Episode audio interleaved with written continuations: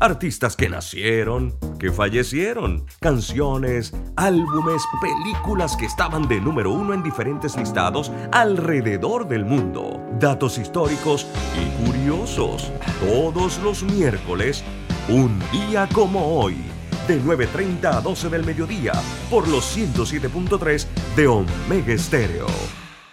Las opiniones vertidas en este programa son responsabilidad de cada uno de sus participantes y no de esta empresa radial. La información de un hecho se confirma con fuentes confiables y se contrasta con opiniones expertas. Investigar la verdad objetiva de un hecho necesita credibilidad y total libertad. Con entrevistas que impacten, un análisis que profundice y en medio de noticias, rumores y glosas, encontraremos la verdad. Presentamos a una voz contemple y un hombre que habla sin rodeos con Álvaro Alvarado por Omega Estéreo. Bienvenidos. Sin rodeo por la cadena nacional simultánea Omega Estéreo. Muy buenos días. Recuerde que usted nos puede escuchar en frecuencia abierta en los 107.3, 107.5 de costa a costa y frontera a frontera también a través de nuestras redes sociales, las redes sociales de Álvaro Alvarado Noticias y por supuesto que se retransmite en el Facebook, retransmitido a través del Facebook de Omega Estéreo. Una vez finaliza el programa, todo queda colgado a manera de podcast que usted puede volver a escuchar en cualquier momento. Vamos rapidito al primer cambio comercial y en breve Álvaro Alvarado. Mamá, iba a abrir mi chocolate antes de llegar a la estación del metro, pero mejor me espero porque no se permite consumir alimentos ni bebidas en las instalaciones. Claro, eso mantiene todo más limpio y bonito. Me encanta pasear en el metro de Panamá.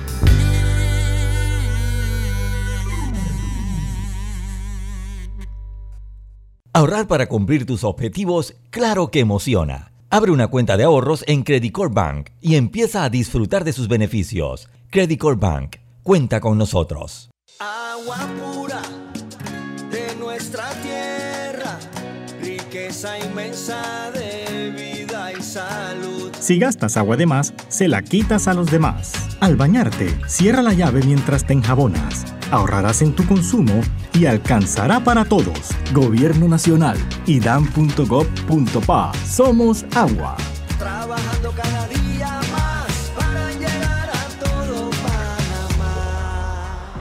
Déjate llevar por la frescura del pollo melo, panameño como tú. Déjate llevar por la frescura del pollo melo. Variedad y calidad. Melo. Frescura de altos estándares. la calidad es una promesa. Para llevarte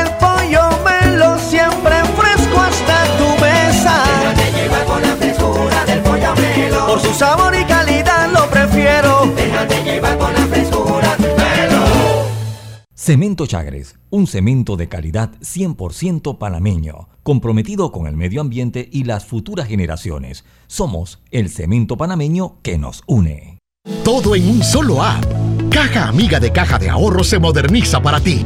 Realiza transacciones solo con presentar tu cédula a nivel nacional. Pago de servicios públicos y privados. Pago de préstamos y tarjetas de crédito. Consultas, depósitos, retiro de dinero, transferencias a terceros y mucho más. Busca tu caja amiga más cercana en cajadeahorros.com.pa.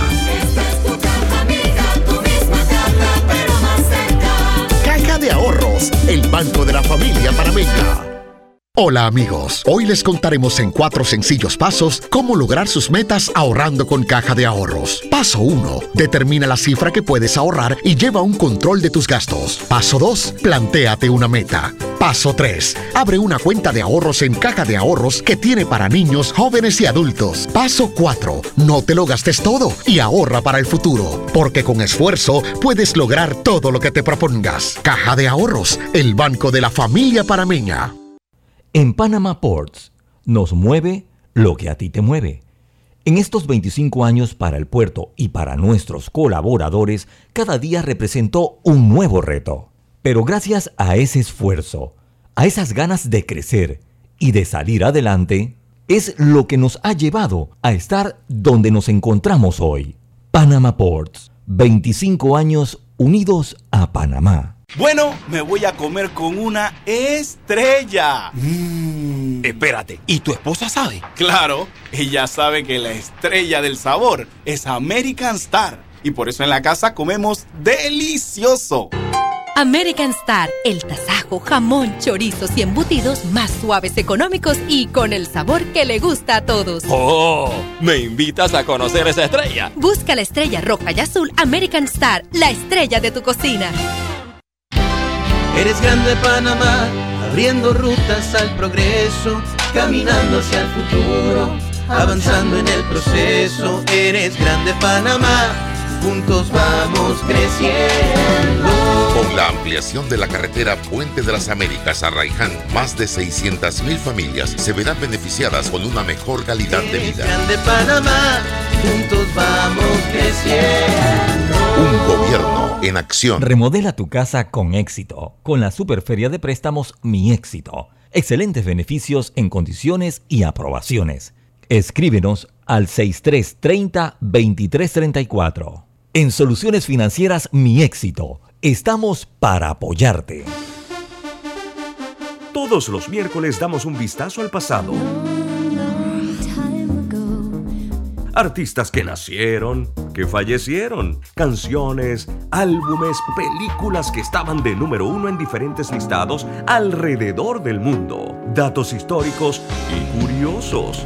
Todos los miércoles, un día como hoy, de 9.30 a 12 del mediodía, por los 107.3 de Omega Estéreo.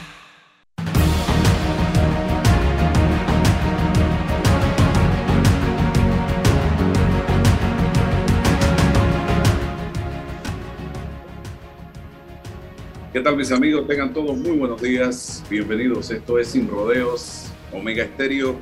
También todas nuestras plataformas de redes sociales, Instagram, YouTube, TikTok, Facebook, fanpage, al servicio de la información. Hoy eh, tenemos a Raúl Osa con nosotros. Allá está don César Ruelova en casa luchando con, con falta de fluido eléctrico. Y yo creo que este es uno de los temas que tenemos que, de manera obligada, Raúl abordar. Usted que vive después del puente de las Américas y después del puente centenario, quizás se enfrenta de manera cotidiana a este problema con mayor, eh, digo cotidiana digo con mayor frecuencia, redundando, eh, porque las quejas de manera constante vienen principalmente de los usuarios del sistema, clientes de eh, Naturgy o antigua Unión Fenosa. Eh, ¿Cuál es la situación de ustedes en el sector, el servicio que está prestando esta empresa en materia de energía eléctrica? Buenos días Álvaro, a ti y a César si puede conectarse y a toda la audiencia de Sin Rodeos. Álvaro, para irte directo al grano, nosotros somos víctimas permanentes de la incapacidad de Naturgy. Es un problema serio, muy grave, víctimas permanentes de la incompetencia de la ACEP. problema muy serio. Puedes quejarte lo que quieras. No hay manera de que te resuelvan el problema. Todos los días y varias veces al día hay fluctuaciones, todos los días hay apagones. A veces pasamos 20 horas en algunos sectores, a veces pasamos menos, a veces pasamos más, pero todos los días el problema y siempre, bueno, antes al inicio de las lluvias nos daban una excusa que que las lluvias llegaron, que si el polvo del verano, que no sé qué cosa, que, que si un animal, que explicaciones realmente eh, inaceptables, que son muy superficiales para una empresa tan grande y de tanto profesionalismo que debe tenerse y de tanta responsabilidad. Este es un asunto extremadamente serio que amerita que la ciudadanía reaccione con potencia frente a esta situación para que se acabe este problema, porque nos estamos quejando y quejando y quejando y no hay autoridad que tenga tímpano para que reaccione a esta situación. Es realmente doloroso e inaceptable y, y ya estamos a punto de reaccionar con manifestaciones de calle, Álvaro, porque es lo, único que nos falta ya. Es más, creo que en Arreiján, un sector de Arreiján, a esta hora de la mañana se están movilizando en esa dirección. Raúl, y no solo el quedarse sin energía eléctrica por un periodo determinado de tiempo que ya se ha convertido en una tradición, en una costumbre, sino los daños que causan las fluctuaciones de voltaje y los apagones y cuando esto arranca nuevamente a todos los equipos y cuando tú intentas reclamar tienes que llevar hasta la cédula del fabricante para poder que te reconozcan algo de esos daños. Nosotros personalmente hemos sido víctimas precisamente de una casa que tenemos en el interior, en el sector de las playas, Cabulla, por allá, de estos daños en la bomba de agua para el pozo, que eso cuesta un dineral, usted lo sabe, don Raúl. Daños en la refrigeradora, daños en los televisores, daños en esto, daños en lo otro, y tratas de reclamar y no hay manera, te piden una serie de trámites y tú tienes que mejor tomar la decisión de, hey, deja eso, yo reparo, yo compro, yo arreglo, yo pago, porque no hay manera, no hay tampoco una institución que defienda al pueblo panameño frente a los abusos y las arbitrariedades y el pésimo servicio que se está prestando en materia de energía eléctrica. Es que yo venía para acá ahora hablando de que no hay institución que te resuelva los problemas como todos los días hacia el restaurante y me percato, hey, ¿qué pasó con los trabajos que estaba realizando el Ministerio de Obras Públicas en la tumba muerto Ricardo J. Alfaro? Ya no hay una sola máquina, un solo hombre haciendo nada en la Ricardo J. Alfaro. ¿De cuándo fue que se acabaron los trabajos y ahí está la carretera, la vía, totalmente destruida en varios puntos? Juan ayer transitaba por algunos puentes elevados vehiculares y me percato, como todos los días, que ya se ve, ya se ve a través de los huecos en los puentes abajo, lo que está pasando abajo. Y cuando pasa por esos puentes se estremecen, choca eh, metal con metal y da miedo pasar por esos puentes porque uno no sabe en qué momento va a ocurrir una tragedia. Entonces yo me pregunto, señores, ¿quién está resolviendo los problemas del país? ¿Cómo se están resolviendo los problemas del país? ¿O es que nos estamos ya como sociedad acostumbrando a vivir con los problemas y que si se resuelven, se resuelven solos o simplemente no se resuelven, don Raúl Loza? Óyeme Álvaro, eh, voy a continuar primero con el tema de la electricidad, me parece sumamente importante, y después te voy a abordar un poquito el tema de los huecos, porque parece como que Vinicio tuviera razón. Vinicio hizo una acusación. Y es duro darle la razón a Vinicio. Sí, pero por lo menos en eso eh, coincido en algún punto con él con respecto al asunto de, de las eh, obras del Ministerio de Obras Públicas. Pero mira, volviendo al tema de la energía eléctrica, Álvaro, nosotros, como tú lo has dicho, los daños, ¿quién los paga? Vieras lo que nos cuesta. Yo tuve una reclamación exitosa y me costó como un año eh, recuperar lo que costó eh, la computadora que se dañó. Sin embargo, ¿quién me paga el tiempo, las cantidades de visitas que tuve que hacer y toda la energía invertida en hacer esa recuperación? Y son cientos de personas con daños que se acercan a la ACEP y en la ACEP le dicen que tienen que tener, como decías tú, hasta la cédula de la abuela, eh, certificado de registro público, certificado de propiedad, certificado de no sé qué, de no sé qué, y es una cantidad de gastos que la gente se aburre, se cansa y piensa que más gana si deja de reclamar, porque no hay esperanza en que la CEP funcione en representación de esta comunidad a la que está llamada a proteger. Pero el problema de los daños, que los niños tienen que dejar de dar clases, que los enfermos en los hospitales se afectan, que los negocios, los restaurantes, la, industria, todo eso se afecta y que en nuestras casas se hacen daño. También hay un problema serio en el área de Panamá Este que tiene que ver con la lectura de los medidores, lectura incorrecta, por casualidad, siempre a favor de la empresa.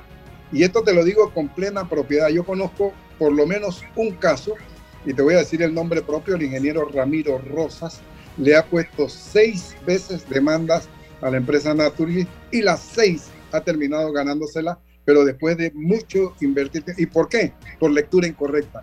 Él es ingeniero y él sabe manejar bien el tema de los medidores, cómo se hace la lectura y lleva, lleva detalladamente las lecturas mes a mes y día a día las lleva contabilizadas y le ha podido demostrar a la empresa seis veces que las lecturas son equivocadas y siempre a favor de la empresa. Entonces, esto hay que denunciarlo ante la SEP y sirva sin rodeos para llegarle sin rodeo a la SEP y decirle hasta cuándo el pueblo tiene conciencia de que la empresa está procediendo de manera incorrecta y que ustedes lo saben, porque ha sido a través de la SEP que se ha llegado a estas cuestiones, a estas determinaciones, y ustedes no están reaccionando como se debe en favor de la población. Entonces hay que tocarle el hombro sin rodeo. ¿Cómo que se llama el, el director, el administrador de la SEP?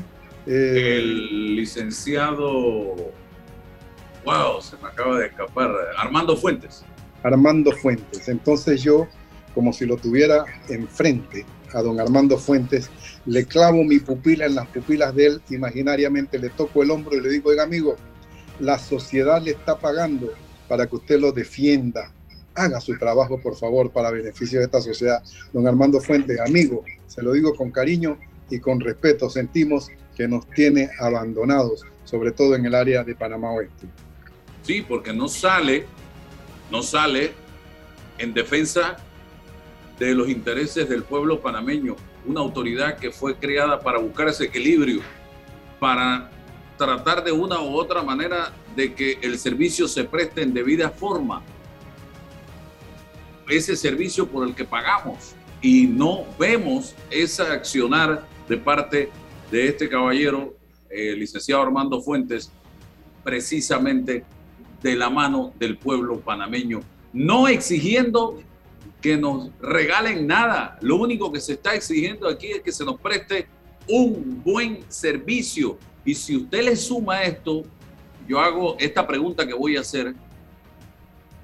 Es el acabose. cuántas personas les ha subido la luz en el, último, en el último recibo que le vino?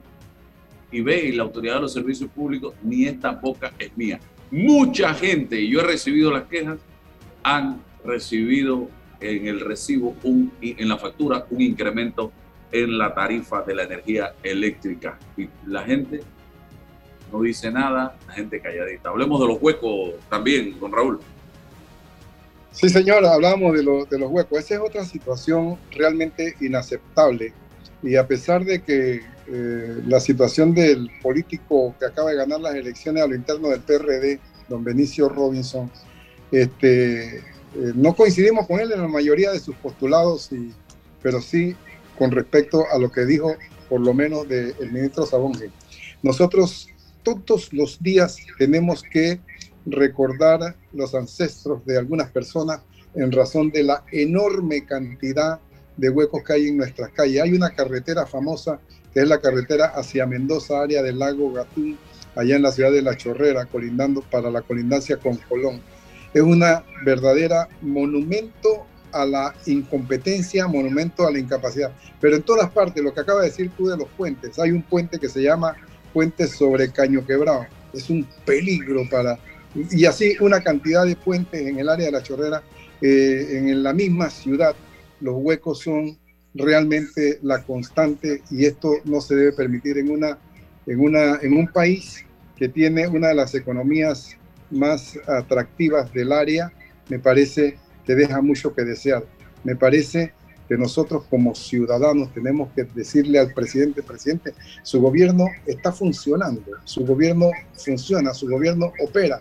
¿Quién lo representa en materia de obras públicas, presidente? Tiene que hacer algo porque nosotros estamos sufriendo esa desidia, esa indiferencia o esa incompetencia posiblemente. Y no podemos seguir permitiendo que esto se dé de esa manera sin protestar, sin advertirle al presidente, sin advertirle al ministro de Obras Públicas que estamos conscientes de que están haciendo las cosas de manera incorrecta y se lo reclamamos y se lo hacemos subir, eh, saber, y le ponemos la mano en el hombro y le decimos, oiga, reaccione, nosotros le estamos pagando para que usted nos represente y haga las cosas bien en este país Eh, de manera que esa reclamación se la formulo a través de Sin Rodeos al señor Sabonge una vez más.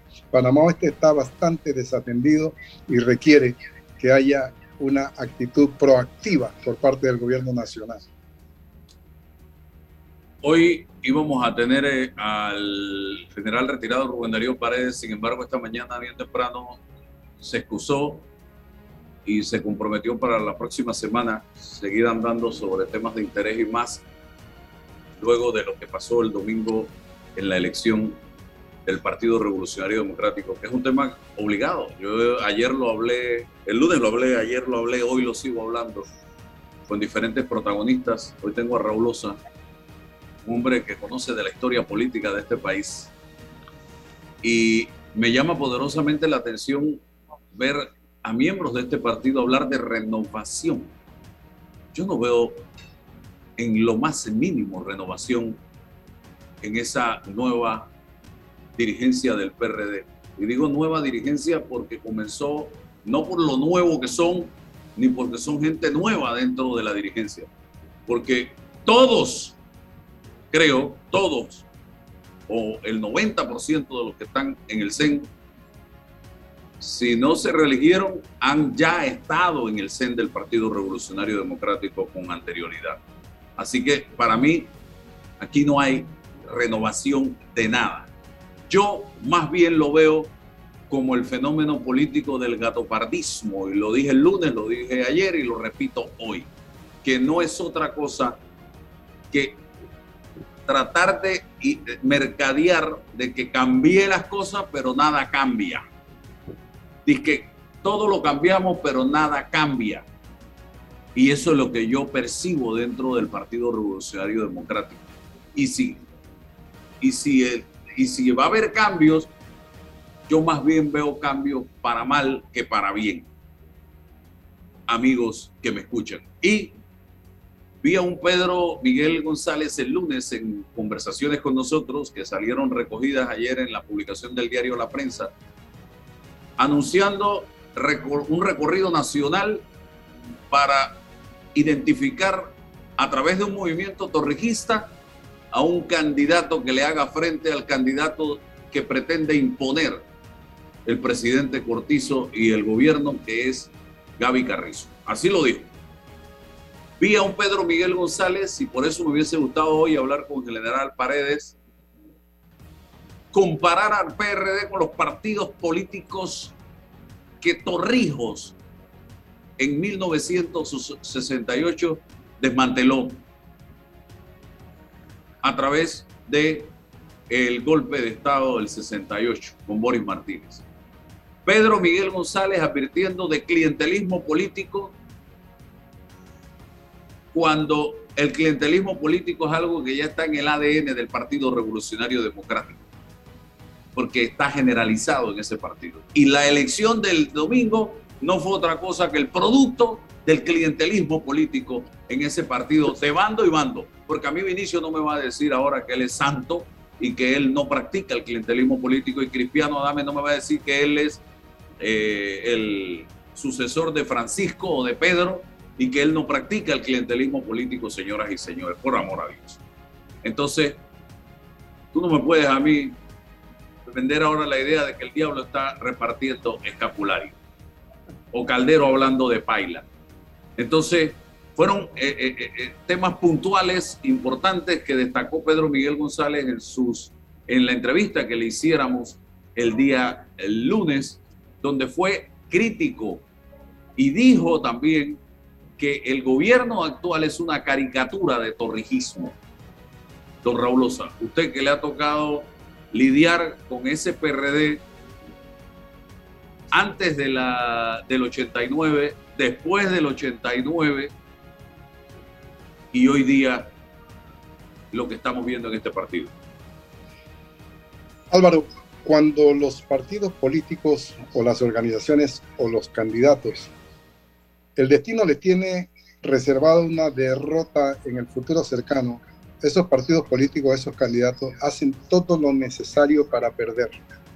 Y eso es lo que ha ocurrido el PRD, en vez de aprovechar la oportunidad y enviarle al país un mensaje de cambio profundo tras un rosario de denuncias que se venían dando sobre clientelismo, sobre corrupción, sobre mesas de nombramiento, sobre manejo de nombramiento, manejo de salarios a favor de los delegados, sobre techos de esperanza, sobre repartideras de jamón, eh, guardando jamones para los momentos de las elecciones, los jamones de la Navidad. Después de toda esa denuncia, y entonces el PRD desaprovecha la oportunidad de enviarle un mensaje al país de cambio. No puede los voceros electos del PRD convencer a nadie en este país de que con su elección el PRD es diferente. El PRD sigue siendo, él venía contaminado ya desde hace rato con el germen de la corrupción, con el germen del clientelismo profundamente y había abandonado desde hace rato la función docente que debe tener un partido político sobre sus eh, juventudes, sobre sus nuevas promociones de políticos. Y lo único que le han estado enseñando a través de la práctica es a manejar los jamones, los nombramientos, las becas, los techos de esperanza. Le están enseñando clientelismo. Eso es lo que podemos esperar del PRD según el mensaje que ha enviado con sus elecciones. Cambio, no veo ninguna posibilidad. También el mensaje que se deja del gobierno nacional, del propio gobierno nacional, es idéntico. El, gobierno nacional queda realmente eh, eh, desgastado con estas elecciones porque resulta que las fisuras que se denuncian a través de la intervención que hizo eh, Pedro Miguel González en el programa Sin Rodeo, que fueron de tal trascendencia que le, le mereció al programa Sin Rodeo, a ti Álvaro y a Pedro Miguel, un extenso artículo sobre el particular en uno de los diarios de mayor circulación nacional, en donde prácticamente se citó textualmente esa, esa eh, entrevista y se denuncian muchas cosas muy graves, entre ellas la más grave que dice Pedro Miguel González es precisamente que el PRD se encuentra en tal nivel de declinación, tal nivel de degeneración que es comparable con los partidos políticos que existieron en 1968, cuando se dio el golpe de Estado por parte de los militares.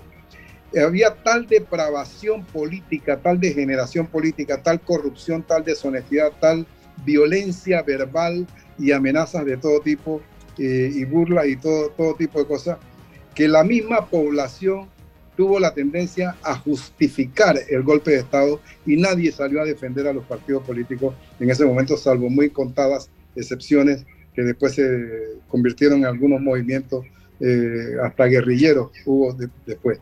Pero la condición de los partidos políticos era depravada y el secretario general saliente salió a decir el lunes en Sin Rodeos que el PRD tiene esa misma condición que tenían los partidos políticos, lo cual se le puede calificar entonces al PRD como un partido realmente corrupto, como un partido totalmente clientelar, oportunista y de alguna manera ha degenerado la política. Es el momento eh, que marca, lo comparó, lo comparó un analista como, como declaraciones comparables con, con las declaraciones que hizo Díaz Herrera en su momento cuando reveló todo lo que ocurría a lo interno de los cuarteles y en la relación con, el propio PRD.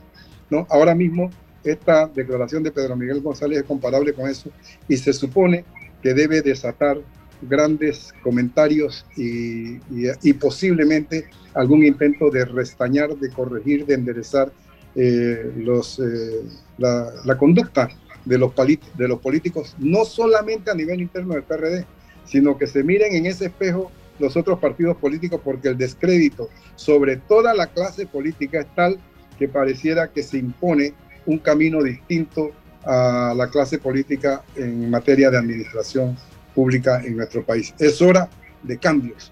Por eso coincido con los que proponen constituyente, con los que proponen este, cosas como, como convocar a un gabinete de unidad nacional y como adelantar las elecciones. Ojalá que pronto se den esos detalles a conocer. Bien, y hoy Tomás Paredes Rollo escribe un artículo en el diario La Estrella de Panamá titulado Mi renuncia al PRD y habla de su, lo que ha sido su participación dentro del partido y de su renuncia al mismo, eh, plantea al final del artículo, eh, sentí aires de cambio cuando el PRD elaboró y aprobó en el 18 la visión 2050, un excelente esfuerzo que sumó la participación y el consenso de muchos copartidarios y de personas ajenas al partido. Creí que el gobierno electo en el 19, con un presidente PRD y una mayoría legislativa, PRD adoptaría ese documento como base de su trabajo, pero su lema soñando y trabajando por Panamá, como el resto de su contenido y su implementación es hoy una quimera muerta y olvidada. El sueño de transformar las estructuras políticas, económicas, sociales y culturales para generar mayor riqueza con una mejor distribución social dentro de un amplio proyecto de desarrollo humano compartido ha quedado fuera del imaginario de la gran mayoría de los dirigentes del partido y como consecuencia el PRD opera en asincronía con las realidades y las necesidades de nuestra sociedad, cada vez más alejado de los principios que dieron origen a sus nobles propósitos. Muchos de los miembros del PRD hemos permanecido en sus filas en espera de que las dificultades y las demandas de los ciudadanos fueran suficientes estímulos para promover los cambios necesarios a lo interno de la organización y con ello retomar las estrategias para construir un mejor país, dice él. Y aquí habla que en ese mundo político donde todo se vale, nada importa, no pasa nada y la impunidad se restriega diariamente sin pudor ni recato alguno en la cara de todos los ciudadanos, sean estos del PRD, otros partidos o independientes, no permite que la gran mayoría de los miembros del partido nos sintamos dignamente representados y tengamos la esperanza de un mejor futuro. Por todo lo anterior, he procedido a darme de baja como miembro del PRD, dice Paredes, en los registros del Tribunal Electoral.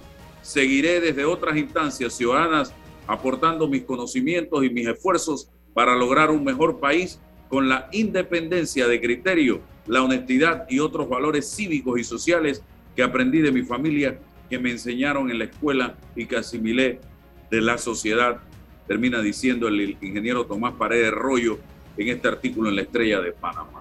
Interesante, pueden leerlo, no lo leí completo, tomé algunos fragmentos del mismo, pero así como Paredes Rollo hace unos días también renunció al PRD, Leonor Calderón y otras figuras importantes del partido de manera silenciosa o se han distanciado o están renunciando al colectivo político. Y esto es sumamente preocupante porque eh, si había algo que tenía el PRD en un momento dado, era gente pensante, eh, cuartos bates. Hoy esto está cada día desapareciendo más y más. Ayer, ya para terminar este primer eh, bloque de comentarios, Raúl, eh, subí una información, información a mis redes sociales relacionada con el Tribunal Electoral y el Fuero Electoral de Ricardo Martinelli. Escúchese bien. Ni siquiera una opinión, una información. El Pleno del Tribunal Electoral empezó a ver hoy, o sea, ayer, el tema del fuero de Ricardo Martinelli. Según fuentes del Tribunal Electoral, el magistrado Alfredo Junca es el ponente del proyecto.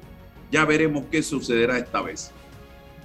Acto seguido, desde una cuenta MRR, MRICP, dicen, con una ortografía que dan ganas de vomitar. ¡Ey, maldito HP! Escuche eso. Recuerda que tienes hijos y todo el mal que hagas, ellos lo pagarán. De eso no me cabe la menor duda. Y tómalo como quieras, que ya cabreas. Si te gusta Martinelli, ve y chúpaselo. Así, has sembrado tanto odio en este país que tu, descendencia llorará lágrimas de sangre, igual que tu hijo, que tú, hijo de P. A. Termina la palabra. Esto no me cabe la menor duda que tiene un origen. Yo lo sé perfectamente de dónde viene. este comentario, que es una amenaza, que es un atentado contra la libertad de expresión utilizando el anonimato a través de las redes sociales. Y yo decía ayer que este es el camino que quieren, al que quieren llevar a este país, al camino de donde tú no puedes ni siquiera informar, opinar, pensar, que ya se vivió en Panamá, y usted lo sabe, don Raúl, eh, durante la época de Manuel Antonio Noriega.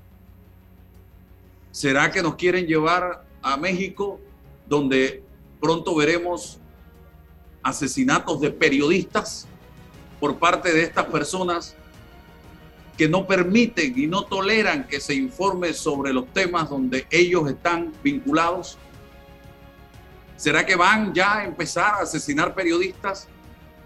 ¿Será que lo que nos espera a partir de el 2024, si esta corriente política nos llega a gobernar, es tener que silenciarnos y donde usted no va a poder tener la oportunidad de participar a través de medios de comunicación para decir absolutamente nada, porque no toleran la crítica, porque no toleran la información. ¿Será que vamos a tener que recurrir al exilio nuevamente en este país si esta corriente política retoma el poder en Panamá? Bueno, señores, yo les voy a decir algo, yo no vivo del miedo. Yo no estoy en la vida para andar por la calle con miedo. Yo le tengo un gran respeto a Dios y un gran amor a mi profesión como periodista. Y no voy a vivir con miedo. No voy a vivir pensando qué va a decir esa corriente política que anda amenazando y sé perfectamente que son ellos porque no es la primera vez que amenazan. Ya ellos viven de la amenaza viven permanentemente de estar tratando de meterle miedo a la gente. Y yo no voy, yo no voy a vivir con miedo, señoras y señores. Y seguiré luchando para que este país reine la paz, la justicia, la democracia y acabar con esto, que no lo podemos permitir.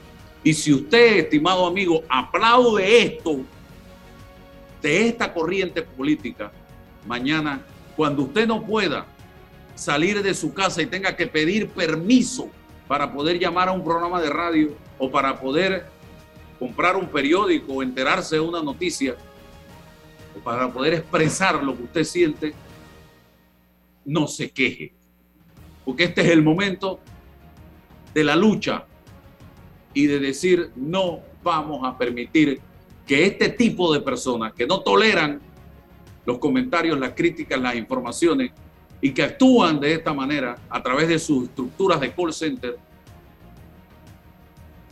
se adueñen de este país. Don Raúl. Álvaro, yo te felicito sinceramente porque me ha encantado la posición que asumiste. No voy a vivir con miedo, lo ha dicho con firmeza, lo ha dicho con integridad, lo ha dicho con entereza y eso te ubica en la misma uh, alacena donde se coloca el, busto del recuerdo de Guillermo Sánchez Borbón, por ejemplo, quien fue objeto de amenazas y de otras cosas, eh, Mario J. de Ovaldía, estos periodistas egregios, ilustres, que nunca renunciaron a decir su opinión, a decir su, a informar. La libertad de expresión y la libertad de información son las piedras angulares de la democracia.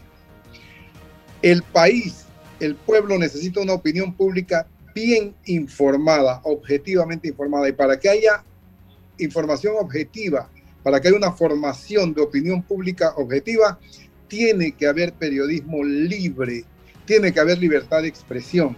No puede tolerarse en un país las amenazas sobre el periodismo, las amenazas a la libertad de expresión, venga de donde venga. Se pone en peligro la democracia misma cuando se amenaza a un periodista. Y el problema, tú lo has mencionado, es muy serio. La amenaza simple, esta amenaza es burda, han dicho que tus hijos van a derramar lágrimas de sangre. Horrible la figura que utilizan para llegar a afectar moralmente. Lo que persigue es imponerte una autocensura, que tengas miedo para que dejes de publicar. Y esta fue solo una información, no fue ni siquiera tu opinión, una información objetiva que pudo ser ripostada negándola, diciendo lo que está diciendo Álvaro Alvarado es falso, él miente, pero no dijeron él miente, no dijeron es falso, simplemente se dedicaron a recordarte a tus ancestros, a, insultarte, a ofenderte y amenazarte prácticamente con hechos extremos que no quisiera ni siquiera mencionar. Entonces, lo que busca eso es imponerte una autocensura que tú, desde este momento, como buen periodista, estás anticipándole que por ahí no van a triunfar, que no es verdad que la mordaza te la vas a poner tú mismo en ningún momento por miedo. Y esa valentía, si hay que reconocerte el Álvaro y seguir ese ejemplo que te coloca en, el mismo, en la misma pieza de, de la colección en la alacena que los periodistas que he mencionado, entre los cuales hace falta recordar a Manuel Celestino González, que fue uno de los grandes, entre los buenos, y creo que tú mereces esa mención al lado de esos señores del periodismo que he mencionado. No tener miedo, defender la democracia, defender la libertad de expresión. Mira, cuando a ti te reducen la libertad de expresión, te están encarcelando el espíritu, están afectando el espíritu colectivo de la nación panameña porque la libertad de expresión es para el espíritu lo mismo que la libertad de circulación es para el cuerpo. Cuando a ti te encarcelan, meten tu cuerpo en las rejas y no te permiten movilizarte, no te permiten circular. Pero cuando te quitan la libertad de expresión, encarcelan tu espíritu, no te permiten, no te permiten eh, circular por la sociedad con tus ideas y con tus opiniones. Y eso afecta a la democracia medularmente y eso no lo podemos permitir. Te felicito por esa valentía. No abdiques nunca, jamás a defender la libertad de expresión y a ejercer tu periodismo libre y sensato como lo has estado haciendo por tantos años en nuestro país, para bien de la sociedad panameña, porque me consta que lo ha hecho para bien de la sociedad panameña. Gracias Raúl. Y ahora el contacto, Roberto, lo tenemos con el ingeniero Marengo del Ministerio de Obras Públicas. Vamos a darle la bienvenida. Ahí está don Gilberto Marengo. Eh, él exclusivamente tiene que ver con el proyecto de ampliación de la carretera panamericana tramo Puente de las Américas a Raiján. Y hay algunas preguntas que quisiera hacerle, porque pasamos por esta área de manera permanente y debemos hacer una especie de checklist, de inventario de cómo anda esta obra. ¿Cuándo inició realmente la obra? Bienvenido, señor Gilberto Marengo. Hola, ¿qué tal? Buenos días, Álvaro. Buenos días a todos los oyentes. Mi nombre es Gilberto Marengo, director de la Oficina de Proyectos Especiales del Ministerio de Obras Públicas. Nosotros aquí en la Oficina de Proyectos Especiales estamos a cargo de la ejecución del proyecto Ampliación Carretera Panamericana desde el tramo Puente de las Américas a Raiján, mejor conocido también como el proyecto de los ocho carriles. ¿Ok? Para hablarte un poquito general del proyecto, un proyecto de 11 kilómetros de un monto aproximado de 413 millones de dólares, que actualmente está ejecutado por la empresa contratista Consorcio Lomacoa. Actualmente tenemos un avance físico de un 51%, el cual esperamos concluirlo el otro año para septiembre. Bien, ahora contéstame, este es un proyecto que viene de la administración pasada, Gilberto. Exactamente, este proyecto tenemos la orden de proceder desde septiembre del 2017. Hemos tenido una serie de atrasos eh, debido, primero, como sabes, este es un proyecto muy complejo. Este es un proyecto que se encuentra en la cuenca del Canal de Panamá, por ende, es un proyecto de, de estudio de impacto ambiental categoría 3. Sabemos que es el más complejo, por eso la tramitología ha demorado un poco. También, a pesar que es un proyecto que está en una zona boscosa, no hemos topado con afectaciones a propiedades privadas y a reubicaciones de utilidades como de Paxa, que es oleoductos, también de línea de, energía, Naturgy, también de agua potable con el IDAN. Y estos, estos permisos y estos nos ha dado un pequeño atraso. Y también hay que sumarle el tema de la pandemia. El COVID-19, como tú sabes, paralizó todo el sector de la construcción y una vez que se reactivó el proyecto tuvimos que reiniciar este proyecto de una forma gradual. Pero hemos optimizado todos los recursos con el contratista para cumplir con la fecha que es septiembre del 2023. Ok, ahora bien, la siguiente pregunta que te haría, ¿qué acciones se tuvieron que tomar por parte del ministerio para reactivar o reanudar este proyecto? Y si fue el caso ya que la percepción ciudadana es que el proyecto está parado y no avanza, ¿y qué porcentaje está la obra en este momento? Bueno, como te mencionaba, llevamos un avance de un 51% muchas personas no ven como un avance. ¿Por qué? Porque todavía estamos en una etapa de movimiento de tierra. Como sabemos, esto eh, estamos moviendo tierra de diferentes cerros. También algo que no habíamos contemplado en los estudios preliminares es que nos topamos con un material rocoso. Este proyecto, una de las actividades más importantes es voladura, la cual realizamos de forma coordinada con la Autoridad de tránsito y transporte terrestre. Nos dan un espacio de dos horas, de 12 mediodía hasta las 2 para ejecutar la, actividad. Sin embargo, no, detuvimos, eh, no paramos el tráfico por dos horas. Solamente se detiene por unos 10 a 15 minutos para ver si hay algún escombro en la vía. Hasta la fecha no hemos tenido ningún inconveniente con eso. Pero estamos trabajando en estructuras, también estamos trabajando en el cauce de un río porque ahí pasa el río Velázquez. Ya estamos conformando todo lo que es la estructura de pavimento. Sabes que todas las estructuras llevan una serie de capas. Ya estamos llegando a las capas para posteriormente hacer la pavimentación. Esto ya lo vamos a realizar ya en el último semestre de este año. Raúl, ¿alguna pregunta sobre este tema? Sí, para nosotros es una obra de gran trascendencia porque nosotros estamos sufriendo eh, los problemas que representa la llegada a la ciudad capital Hoy nomás tuve el ejemplo de ver el tranque inmenso. Yo estoy en tránsito hacia la capital desde las 4 de la mañana. Llegué a las 7 de la mañana a la ciudad capital tras un tranque de 3 horas. Y eso, ese proyecto es uno de los que representa una expectativa de disminuir el padecimiento que tenemos sobre, sobre este problema que estamos mencionando. Sin embargo, nosotros creemos que eh, este caso debería acelerarse de la mejor manera posible. Sabemos que están haciendo grandes esfuerzos y lo aplaudimos, eh, reconociendo pues esos esfuerzos en alguna manera, como pasamos frecuentemente, siempre estamos observando lo que dice él, ahí están las capas de cemento, ya se ve, ya se ve algo de avance y vale la pena ponderarlo, pero se requiere como que eh, orienten un poco más a la población sobre lo que están desarrollando y que nos den información más eh, concreta. Él habló de septiembre del 2023, el ingeniero eh, Marengo, septiembre del 2023, pero no, no estuve claro esa fecha qué significa entrega de la obra.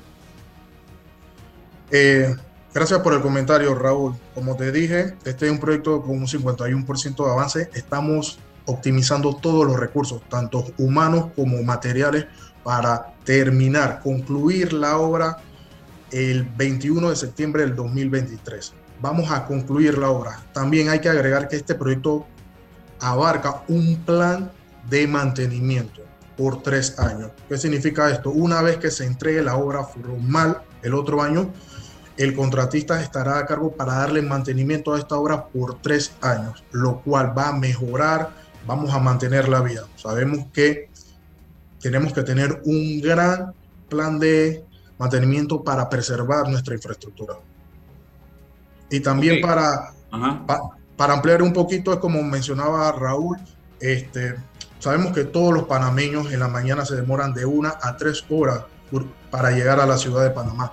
Como lo había mencionado en el inicio de este proyecto, le denominamos los ocho carriles, porque habrán cuatro carriles con sentido a la ciudad de Panamá y otros cuatro carriles con sentido a Panamá Oeste. Con esto vamos a reducir ese tiempo. Esperamos reducirlo entre una hora y media a dos horas, siempre buscando mejorar la calidad de vida de esas personas que viven en Panamá Oeste o en el interior del país y se movilizan hasta el centro de la ciudad. Y también para todos esos usuarios que se mueven de la ciudad hacia el interior del país. Como ustedes saben, Muchas veces eh, se hacen operativos donde los cuatro paños hacia la ciudad de Panamá eh, vienen bajando desde Panamá Oeste, por lo cual los usuarios tienen que utilizar el puente centenario. Así que esto nos dará un poquito más de movilidad.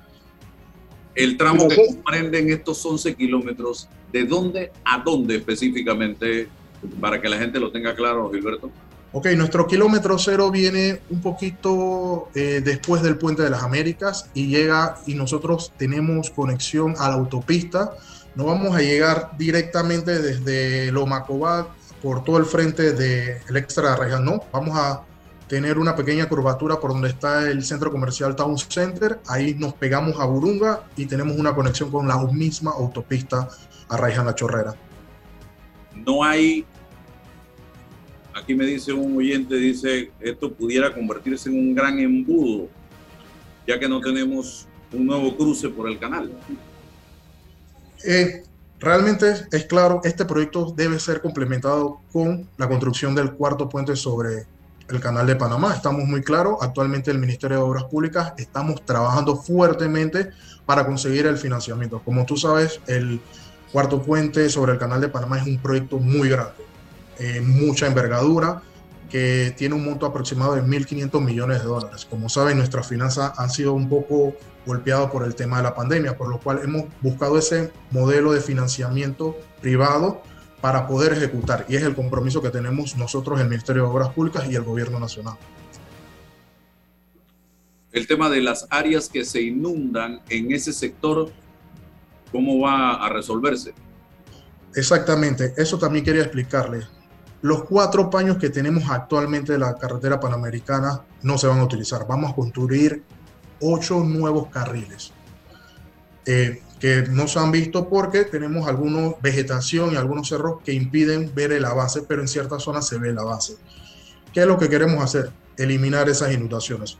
Sufrimos inundaciones en el, en el área de Loma Cobán, como sabes, un área que tiene una forma de un pequeño valle. Como ustedes saben, todas las escorrentías convergen en ese punto. Actualmente el contratista, Logacoba, ha hecho trabajo de canalización y de drenaje para evitar esos tranques, pero a futuro este proyecto contempla un sistema de drenaje óptimo. Tenemos un drenaje a lo largo de los 11 kilómetros de carretera que se van a complementar con cunetas y también con cajones pluviales. También estamos trabajando en el encauce del río Velázquez. Esto va a ayudar a despejar todas las escorrentías superficiales y evitar ese fenómeno de hidroplaneo que hace que el carro se resbale y también evitar el embosamiento de agua.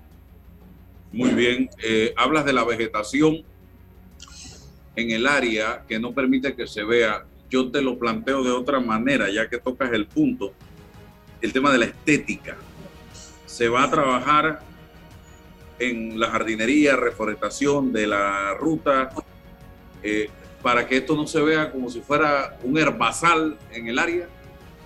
Eh, exactamente, como te comentaba, eh, este, este proyecto tiene un plan de mantenimiento, al cual vamos a darle mantenimiento a todo ese lado, ese margen izquierdo y margen derecho. También va a tener ciertas zonas de áreas verdes. También este proyecto contempla un gran plan de reforestación. Como ustedes saben, cada árbol que cortamos tenemos un plan, eh, tenemos que sembrar una cierta cantidad de árboles en otros sitios afectados por la misma naturaleza o por las manos del hombre. Así que esto lo trabajamos de la mano con el Ministerio de Ambiente y también tenemos una gran compatibilidad con la autoridad del Canal de Panamá. Que como te lo había mencionado. ¿Me permite una pregunta obligada? Sí, claro. Sí, mira, este, nosotros estamos claros en que nuestro sufrimiento va a durar más allá de septiembre de 2023 por una razón muy sencilla. Eh, al fin y al cabo, eh, los ocho carriles te representan un traslado del embotellamiento. Y actúa complementariamente con el cuarto puente y actúa complementariamente con el proyecto del metro. Si este llega hasta la chorrera usted que trabaja en proyectos especiales, ¿qué nos puede anticipar sobre la posibilidad, hoy decir como que estaban el gobierno estudiando la posibilidad de hacer llegar el metro hasta la chorrera? Bueno, te puedo comentar, en nuestro trabajo estamos de la mano con el metro. Actualmente los dos proyectos se están ejecutando en paralelo. Eh, si usted va de Panamá hacia Chorrera, a la mano derecha estamos ejecutando nuestro proyecto y hemos tenido buena comunicación con, las, con el, la Secretaría de Metro está en la franja izquierda. Ellos están ejecutando, su proyecto. Si le doy una respuesta sobre si el metro llega a Chorrera eh, le mentiría porque actualmente soy Ministerio de Obras Públicas, yo veo temas de carreteras, puentes y drenajes. No es un tema que me compete. Para que el traslado, no sé, el traslado del, del tranque, la transferencia del tranque, no sea un traslado del sufrimiento, tiene que operar el cuarto puente y el metro hasta la chorrera como un conjunto vial que nos resuelve el problema. Eso sí sería una solución. Y soluciones integrales, evidentemente, eh, en esa dirección debiéramos ir. Y es lo que espero que logremos hacer ya cuando esté terminado el metro, esté esto de Lomacobá avanzado. A ver qué va a pasar también con allá con el tema de la espiga, ese tramo, que esa es otra obra que está ahí como inconclusa. Exactamente, Álvaro y Raúl sí les puedo comentar, hemos tenido mesas de trabajo, reuniones y coordinación, primero con el metro, eh, con el tránsito y con nosotros el Ministerio de Obras Públicas. ¿Para qué? Para hacer zonas de movilidad para el peatón, no hacer proyectos solamente pensando en los conductores de vehículos, sino incluir el peatón, llámese haciéndole zonas pagas, haciéndole zonas de aceras, que le dé una movilidad y seguridad al peatón y también estamos tratando de realizar estudios de tráfico para mejorar el sistema colectivo desde Arraiján hasta Chorrera. El impacto. Ajá, sí, adelante. el, tema, el tema que tocaste, Álvaro, de allá de la espiga, se refiere al paso eh, a desnivel que están construyendo allí, que se ha convertido como una especie de monumento a, a la administración anterior. Para, sí, algo así que nos puede decir sobre eso, qué, qué posibilidades hay de resolverlo. Ok, te comento Raúl, este proyecto, el seis carriles o corredor de playas, está bajo nuestra cartera de la Oficina de Proyectos Especiales. Es un proyecto que inicialmente tenía un alcance de 32 kilómetros, un monto aproximado de 603 millones de dólares. Eh, como saben, es un proyecto que tampoco se ejecutó bien en la estructura de financiamiento. También el proyecto se iba a hacer muy costoso porque Tú sabes que esa zona desde Chorrera hasta Santa Cruz hay muchas propiedades, hay muchas personas que han invadido la servidumbre. Por eso, al adquirir y liberar la servidumbre, no hubieran salido costos muy grandes, hubieran hecho más honoroso el proyecto. Nosotros hemos tenido el compromiso de reactivar el proyecto. ¿Qué vamos a hacer? Vamos a hacer una disminución, vamos a reactivar ese viaducto en la chorrera. Actualmente estamos trabajando, como es un proyecto financiado, necesitamos el visto bueno del Ministerio de Economía y Finanzas, que actualmente estamos trabajando. Esperamos en las próximas semanas tenerle buenas noticias a toda la población del, de Panamá Oeste. Como saben, estos proyectos se complementarían, ya que sería el ocho carriles, la autopista Arraijana Chorrera y el corredor de playas.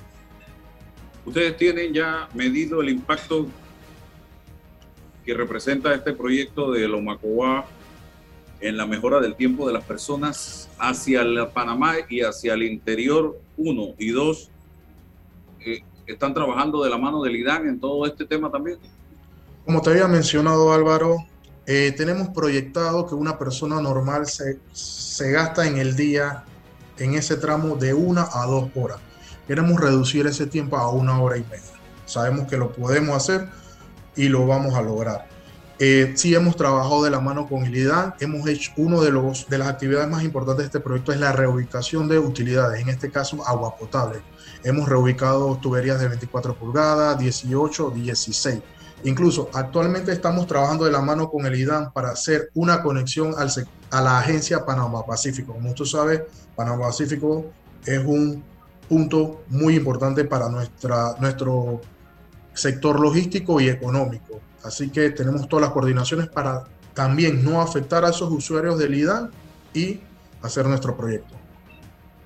Bueno, planificación del área, planificación del área. Eh, el sector oeste de la eh, Panamá Oeste es el centro de crecimiento poblacional más grande del país. Con esta ah, estructura que se está construyendo, va a facilitar más el transporte ida y vuelta y va a ser más atractivo para vivir y para desarrollar en este sector. Eso trae otros problemas. Ustedes han estado planificando, han estado coordinando planificación. Sí, claro, ya lo había mencionado, tenemos unas constantes mesas de trabajo. ¿Con quién? con la Autoridad de Tránsito y Transporte Terrestre, eh, también con las autoridades locales, también nosotros el Ministerio de Obras Públicas por el tema de la infraestructura vial. Al final estamos tratando, realizando, levantando estudios para mejorar esa movilización en todo el sector de Panamá Oeste. Y, ah, también hay que recalcar con el metro, como usted sabe, el metro también tiene que crear estrategias para qué, para que las personas puedan llegar al metro y se les sea muy fácil el uso y llegada al metro. Me dice acá un oyente, ya para cerrar, hay que poner orden en el tema de la servidumbre en este país. Aquí hay cantidad de servidumbre que se la han tomado y se la tomaron y se acabó y nadie hace nada. Y por el otro lado, la cantidad de áreas de estas zonas que han sido invadidas y ahora tenemos como Estado que indemnizar a gente que invadió tierras del Estado. Exactamente, Álvaro, es uno de los grandes problemas que siempre tenemos en los proyectos viales, la liberación y adquisición de servidumbres. Nosotros en el Ministerio manejamos una resolución donde nos da esa potestad de poder desalojar o quitar cualquier estructura fija o llámese cualquier negocio en la servidumbre.